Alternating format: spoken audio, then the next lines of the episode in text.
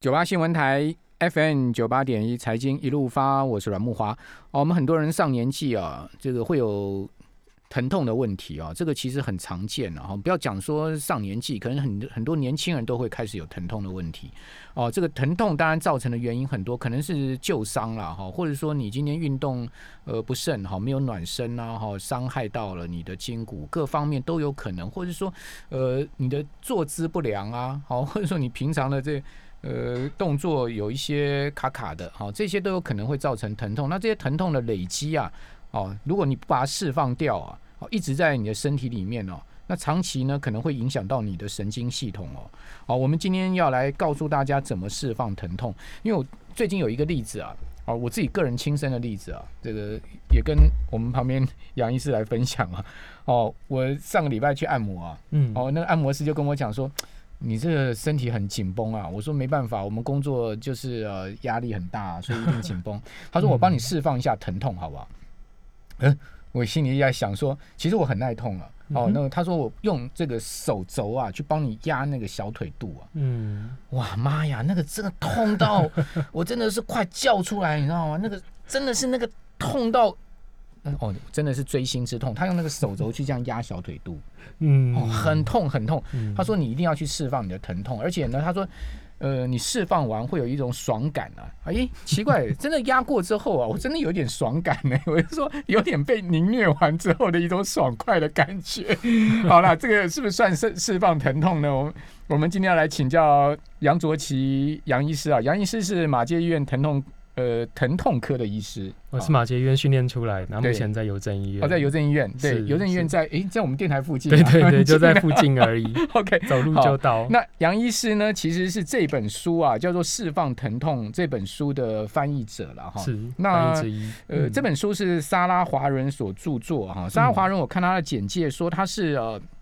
身心动作中心的负责人，嗯哦，他其实协助了很多人解决啊，像背啊、肩颈啊、哦、臀部、膝盖、坐骨神经一些侧弯呃疼痛的问题嘛。嗯，好，那杨医生，您怎么会有兴趣去翻这本书呢？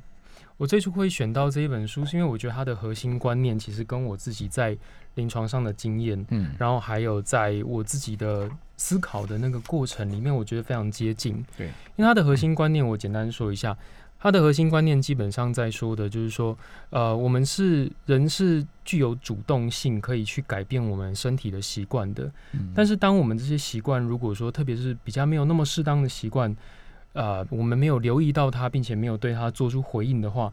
那它下一步就很有可能会引发疼痛，嗯，再来就有可能会伤到结构，然后可能呃，也许韧带或者是关节会受伤，或者形成呃骨质增生，有的就是骨刺的这种退化的现象，这样子。对，所以杨医师，你的意思就是说，其实疼痛是个警讯了，就对？是，疼痛是个讯号，对，就让你要去注意你身体的问题。嗯，那如果你身体有疼痛，你不去处理它，它可能后面会引发更严重的问题，对，更难处理的问题。对，好，那这本书的核心概念，您先告诉我们它的核心意志是什么？嗯，我想先举一个我，我也举一个我自身的例子。从这个自身的例子来，应该不是按摩的例子啊，不是，不太一样。对，虽然我按到某一些点，我也会觉得痛到啊，停下来。对，不过那个例子跟按按摩没有关系。OK，OK，是这样，就是大概在两 年前左右，我那时候举办了一个大型的论坛，那是我第一次办这样大型的活动，所以在那一段时间之内，我其实很多时间是拿着我的平板一直在处理事情。对，然后等到活动结束之后。这个习惯仍然没有改掉，我我仍然其实就是常常拿起我的平板，对，但是我并没有发觉我自己有这样子的习惯，我没有觉察到这个现象，是，直到大概活动结束后一个礼拜，有一天我拿起我的平板的时候，忽然我的手指开始痛起来。啊，手指啊，对手指大概就是这种拇指关节的位置，就忽然痛起来，板机指的问题吗？嗯，不是，还没有到那个程度，OK，对。但是我当下发现他在痛的时候，我忽然有一个觉察，嗯，那个觉察就是，其实活动已经结束了，嗯嗯，其实我已经不再需要抱着这样子的习惯，嗯，继续去呃这样子使用平板，嗯，对我应该要放下来，然后让我的生活比较慢下来一点，对，然后当我真的做了这个改变，我真的把平板收起来之后，过一阵子慢慢这个不舒服就渐渐消失了，哦，是哦，对，所以其实这个例子。如果假设我那时候没有注意到这件事情，假设我没有做出这个改变，哦对，继续操我的手指的话，那可能过一阵子这边就开始肿起来、发炎，然后甚至就是会长骨刺这样子。对对对，所以从这个例子里面，我真的体认到说，对身体的这些不舒服，它其实是一个警讯，它在提醒我们说，生活中的某一些习惯嗯，可能需要做出改变跟调整。真的，你讲到这个例子哦，我有一个这个亲身观察的例子。有一次我去呃，我去一家按摩的地方按摩，我看到那些呃在 stand by 的师傅了哈，嗯。他们也在划手机，但是呢，嗯。我发现他们划手机啊，他们都是拿手机就是拿的很高。在前面对像我们一般人划手机，的头低下来嘛，嗯脖子弯的嘛，对不对？嗯然后这样子划嘛。他们不是哦，嗯他们就坐在椅子上，他是拿拿了很高哦，眼睛是平视的手机的哦。嗯哦，如果各位看直播的话，你可以看到我的这个动作，他们是这样拿的划的，嗯我就觉得奇怪，为什么这样拿？这样你的手不是很酸吗？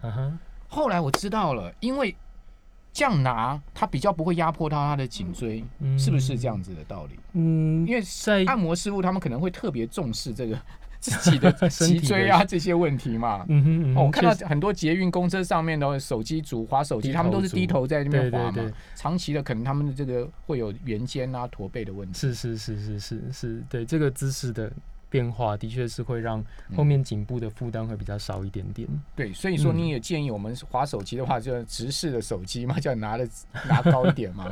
其实我觉得最重要的是时间不要固定太久，对，不然的话，就算这样子拿在正前方拿高拿很久，其实过一阵子手真的还是会酸，没有没有错。OK OK，好，那呃这本书的核心概念其实就是要叫我们正视疼痛的问题，然后找出这个疼痛，然后去对症下药去改变它。嗯，对不对如果说像我刚刚讲的那个例子，其实我特别想要提的是，第一个是觉察，就是注意到自己的习惯是什么，嗯然后第二个是改变，就是呃旧有的习惯是怎么样子，对，那我有没有可能做出新的策略、新的选择？嗯嗯那进而有不同的选择之后，去让这个错误的习惯，或者是比较没有那么适当的习惯，不要再一直继续的伤害我们自己的身体。嗯嗯，对嗯，这大概是这本书的最核心核心的部分，这样子。好。嗯，那书中还有一些练习是很刻意的邀请读者感受一些不理想的知识下的一种身体的感受，对不对？嗯，对，他他为什么要？叫大家去练习这种好像 好像好像会伤害伤害你伤害身体的事情呢？嗯哼，是因为这样，就是其实很多时候我们在有压力或匆忙的时候，真的我们不会留意到自己的身体的姿势是多么的负担。哦，比如说，真的赶报告的时候，可能就是眼睛会贴的荧幕很近，对，然后呃，就是身体会缩成这样。嗯但是因为那个当下，我们的所有注意力都放在我要在 deadline 之前要把东西完成掉，嗯所以其实，在那个姿势之下，我们并不会特别去留意到我们的颈部嗯或者是我们胸口是多么的紧绷或是负荷。对，因此，他这个书里面特别邀请大家在没有那个压力，就是没有那个截止日期的压力的状况之下，嗯去模拟一下你平常的姿势。嗯。因为只有在那个状况之下，我们才有机会把注意力回到自己的身体，哦。去留意到说我们在这样子紧绷的姿势底下，我们的脖子的感觉是什么，他我们的胸口他用一些错误的姿势让你去察呃那个察觉你自己可能平常会犯的一些不自觉的一个问题，就对对他用大家常见的一些就是惯性比较没有那么适合的姿势对。去模拟，然后让大家进到那个姿势里面去，去真正去感觉说啊嗯，这个姿势是有多么的负荷这样子。哎那嗯。杨医师，你可不可以举一些例子，就是说哪一些姿势其实是呃不正确，而且我们应该要把它呃我们应该要把它改掉的？像比如说呃，使用 电脑嗯就是一个很常见的。比如说有时候假设有的人可能真的度数没有那么理想，所以他会必须要就是往前，脸要眼睛要靠近荧幕，嗯然后才看得比较清楚。嗯或者是他其实看得清楚，但是他觉得这样子好像比较认真或比较用力这样子。对，那呃这个姿势底下，当我们的身体留在后面，而头在前面的时候，其实这个时候脖子它好像要从一个很远的地方提起一个很重的包包一样。嗯嗯嗯这时候颈部的负荷是很大的。OK。对对对，这就是一个常见的，这个长久会生不良姿势生出颈部的骨刺吗？有可能，有可能，对，因为那个那个姿态其实是对呃骨骼跟肌肉筋膜都是一个很大的嗯负荷。嗯嗯嗯，那个超过了我们身体正常应该要使用的状态，这样子。像我们常看到一些这个椎间盘的问题，对不对？嗯或者是说这个呃脊椎生骨刺，嗯，那这些问题，嗯你在临床上面看到，是不是都是因为坐姿不良，或者是说他们呃这个有一些动作长期的一个惯性啊而导致的呢？呃，通常可能不会因为单一姿势，不过确实像主持人说的，呃，生活中的惯性一点一点累，一点一滴累积之后，确实有可能慢慢让身体产生这样子的变化。哦哦，对，举例来说，我们现在很多人久坐嘛，哈，对那久坐之后，这个屁股、臀部、髋部就没力气，对嘿，他就没有办法当到一个很好的分工者的角色。那很多的工作就会掉到膝盖跟掉到腰部上面。那此外，我们久坐之后，核心可能也慢慢习惯，就是不会去出力。嗯对那核心不出力的时候，所有身体的重量就会压到骨头对跟椎间盘的上面。对那面对这个状况，骨头觉得说啊，不行，这个负担太大了，我一定要找人过来帮忙。所以他做的，他认为他想到最好的方法就是多长一点骨头。哦，所以都骨刺因此而生出来。对，哦骨质增生是因为这样生。出来，是因为身体觉得它那个地方相对负荷太大嗯，嗯嗯他要找援手这个其实就你身体的一种自然的机制的的这个反应嘛。对对，他其实想要帮忙，没有想到这个生出来的骨刺去压压迫到神经。。对对对对对，原来是这样。。那嗯所以说，我们的坐姿是要着重在核心要出力，然后我们的下背也要出力，是这样吗？嗯这样我们就会不会让我们的这个呃呃脊椎负担负负担过大？如果单纯以坐姿来讲的话，因为我像我看你的坐姿就很挺啊，像我们一般像我们一般都会把下背啊这个靠着，然后就让这个下背不要出力嘛，所以很多人长期大部分的人下背是其实是无力的，对不对？嗯。下背肌其实是无力的，或者说就是整体身体的协调是配不起来的。对，像我其实我以前我也是我也是大概会是这样子的，哦只是一个呃弯弯的姿势，啊前弯前屈的姿势。对，就是对有点像那个呃一一堆烂烂泥这样子，对不对？以前我如果说想要坐正坐直的时候，我也会觉得很费力。对对但是我觉得可能有几个概念会让我比较可以轻松的坐着。，OK，一个概念是上下长高的概念，就是嗯头顶往上延伸，然后坐骨，坐骨就是我们的屁股下面两个硬硬的骨头，对，坐骨往下延伸，这种一上一下嗯，的概念，它会自然的让我们的身体有一种延长的感觉。，对，这就是一个。好像有有那个瑜伽老师告诉，就是就是教你，就是说好像你感觉头上有一根绳子拉着你嗯往上往上嗯拉的，对不对？那种感觉，嗯对不对？嗯嗯嗯，这是一种这是一种引导方式，想想象的引导方式，嗯哼嗯哼嗯。那另外一个部分，我觉得更关键的是，你不是坐着的时候你在做什么，嗯。这个其实影响坐姿蛮大的。嗯嗯，对，比如说我可能会透过很多的学习，包含皮拉提斯、哦。多面向脊椎运动，哦，皮拉提斯很累耶，对，蛮挑战的。那个核心很出力的运动。对对对，然后还有一些身心动作教育，对的课程这样子，，OK，然后一点一点慢慢累积，去建构出我自己可以比较呃稳定，或者是有那种延长的身体。对，所以很多时候其实不是在坐姿下工作坐姿，嗯而是在其他的活动里面，让我的坐姿间接的变得更轻松，这样子。好，嗯所以为什么很多人要去上皮拉提斯、上瑜伽，嗯哦，上上一些呃这个呃重训课，其实它某种情况都有强化你肌肉核心啊，哈，或者是说呃这个呃各方面身体经验的对提升，对对，就是有帮助就对了。是，哦，因为像我自己个人以前长期下背也是很无力了。嗯哦，自从我去上了这些课程之后呢，我发现，哎，老师会告诉你哪一些动作可以加强你的下背肌，嗯哼哦，同时可以让你这个坐姿啊更好看一点，然后也同时就像刚刚杨医师所讲的，做的更稳一点。嗯哦，那个坐骨可以真的贴到这个呃椅子上椅子上面。嗯好，我们这边先休息一下，等一下回到节目现场。九八新闻台 FM 九八点一财经一路发，我是阮梦华。我们今天访问的是邮政医院的呃杨杨杨卓奇杨医师啊，杨医师啊是疼痛科的医师啊。那杨医师帮了这本书做了翻译啊，就是《释放疼痛》这本书。那当然，呃，杨医师因为您是疼痛科嘛，您看过很多疼痛方面的病人嘛，哈。那呃，是不是就您现在目前看到的临床的经验，告诉我们现在目前一般人呢、哈，大概他们呃会有什么样的疾病？嗯哦，就是说我们要预防的，或者说我们可能要去呃知晓的，嗯，嗯是哪一些是重点？嗯，基本上我大概门诊里面比例比较高的，可能跟膝盖还有下背有关。下背，对哦对对，那呃，会来到门诊的人，我觉得可能可以大致上分成两类，对一种是已经伤及结构，另外一种是还没伤及结构，但是他们同样都有可能有疼痛的这个困扰。是对所以有的人可能是呃，就是早期才刚开始发生疼痛不舒服，嗯哼，然后他检查起来，哎，影像上面还没有产生变化，嗯，或者说他的韧带还没有裂，肌腱还没有受伤，嗯。对，那这种状况的话，我就会跟他说啊，恭喜你，你的身体还结构上还没有受到损伤。好好，对，但我还会特别补充说，就是，但是这个疼痛已经在意味着说，你需要对你的身体使用方式做出一些改变。嗯，我觉得这一点还蛮，我自己认为还蛮重要的，因为有的人他可能听到说，哦，结构没事，那我就不管它了。对，可其实这样错过一个黄金时机。嗯哼，对，因为如果早期可以改变的话，那后面那个结构的损伤跟变化或许就不会出现了。好，那嗯它会有什么样的后遗症？比如说，呃，我像我个人前一阵子左手背这个地方上背的地方啊，嗯嗯嗯呃，这个因为一个动作不慎哈，就嗯就很痛。嗯好，那如果我我没有去看医生，好，没有嗯去做调整的话，嗯那这个旧伤会有什么样的后遗症呢？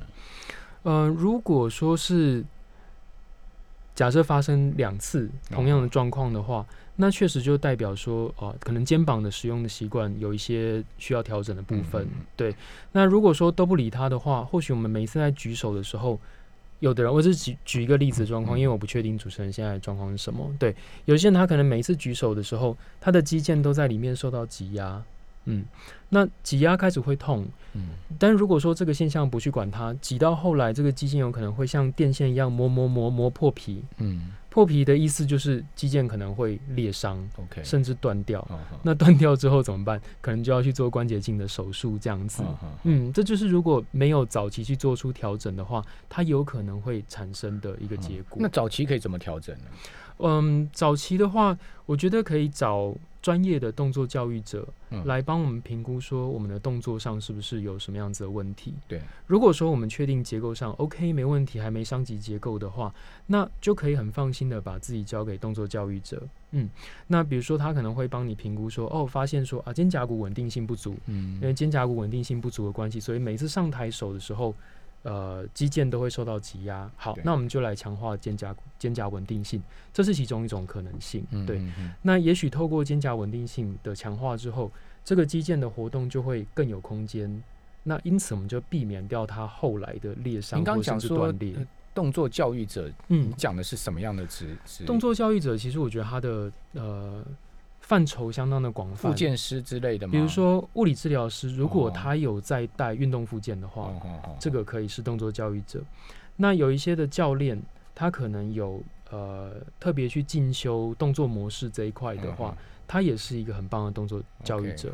那再来，身心动作教育老师也是，嗯，对他们有很丰富的身体动作的经验，嗯对他们也会是可以成成为很好的动作教育者。嗯嗯嗯，那当然就是瑜伽老师，呃，其他的所有跟动作教学有关的，嗯。都有可能会是好的动作教育者。可是很多人上瑜伽课也搞到最后受伤哎、讲实在的啊，对啊，是是是真的啊，我觉得每一种应该也看过这种门诊吧？有有有，因为每一种呃 title 就是每一种头衔，其实它的多样性都非常大。嗯因为你有你有嗯、主持人可能会知道有一些瑜伽可能一般就四五十个或甚至更多，嗯，可是也有一些大班是制的很多人，也有一些是一对一的那种，就是、哦，那个要 money money，对对对，但是呃，当然呃，我没有说哪一个的老师比较好，可是他上起来的呃取向是绝对完全不一样。比如说嗯一对一，他就会很针对学生的个别的状况去做调整。他会调整你啊，看你看你的这个情况，对。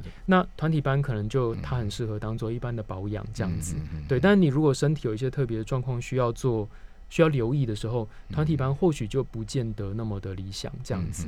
嗯嗯好嗯那您建议读者可以从这本书里面《释放疼痛》这本书里面找到什么样他们可以找到的资讯呢嗯，我觉得两块，一个是概念，一个是实际上的练习。？OK，哦那概念的部分，呃，我这边可以先帮大家总结一下，好，就是基本上他鼓他在鼓励大家觉察自己使用身体的习惯，嗯那并且增加自己使用身体的策略跟不同的方式，，OK，对，从中找到对自己来讲最适合啊、的身体使用的方法。嗯，这是觉觉察是第一步了，觉察哦是第一步，对对对，嗯。，OK，然后第二个的话是这本书里面，它有初步先作者先整理了十二支影片，嗯。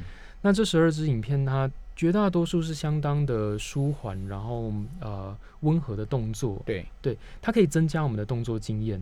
所以有的呃有的人如果他想要自己动，嗯。可是不知道可以做什么，嗯，他一时之间也许还没有资源去找呃一对一的老师来教，可以上那网去看这个影片，对他也可以嗯先参考这些影片，嗯先让自己的身体去累积一点点的经验是 OK 的，这样子。嗯。嗯，您刚刚讲说所谓的动作经验讲的是什么？